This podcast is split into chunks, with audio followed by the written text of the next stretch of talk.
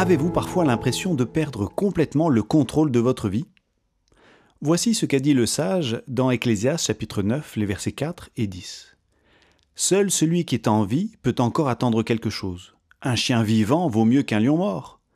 Tout ce que ta main trouve à faire avec ta force, fais-le. Car dans le monde des morts où tu vas aller, on ne peut rien faire. Vous en faites certainement tous les jours l'expérience, il y a un grand pourcentage de choses dans nos vies sur lesquelles nous n'avons aucun contrôle.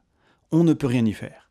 On n'a pas choisi de naître, ou dans quelle famille, on ne choisit pas le temps qu'il fait, ni ce qui peut nous tomber dessus. On peut parfois avoir l'impression d'être comme un train coincé sur des rails qui nous mènent dans une mauvaise direction, et on a l'impression d'avoir complètement perdu le contrôle de notre vie. Mais la proportion de ce que nous ne contrôlons pas n'est certainement pas 100%. En fait, et c'est ce que nous dit l'Ecclésiaste, le seul cas où l'on ne maîtrise vraiment plus rien, c'est quand on est mort. Mais tant qu'on est vivant, il reste forcément une partie, même si c'est seulement 2%, qui est encore entre nos mains. Le conseil que nous donne ce verset, c'est de nous concentrer sur cette partie-là. Viktor Frankl était un juif autrichien qui s'est retrouvé au camp de concentration d'Auschwitz pendant la Deuxième Guerre mondiale. Avec ses compagnons, on leur a tout enlevé leurs possessions, leurs familles, leurs habits, leurs cheveux. On leur a même enlevé leurs noms et ils étaient réduits à des numéros tatoués sur leurs bras.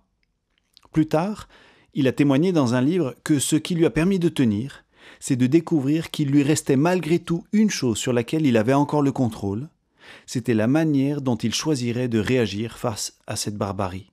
C'était sa liberté intérieure. Le message de l'Ecclésiaste est le même. Aussi longtemps que nous sommes vivants, il reste toujours une part de nos vies sur laquelle nous avons encore des choix. Aussi réduite soit cette part, concentrons-nous dessus, choisissons de la saisir et agissons en nous confiant à Dieu.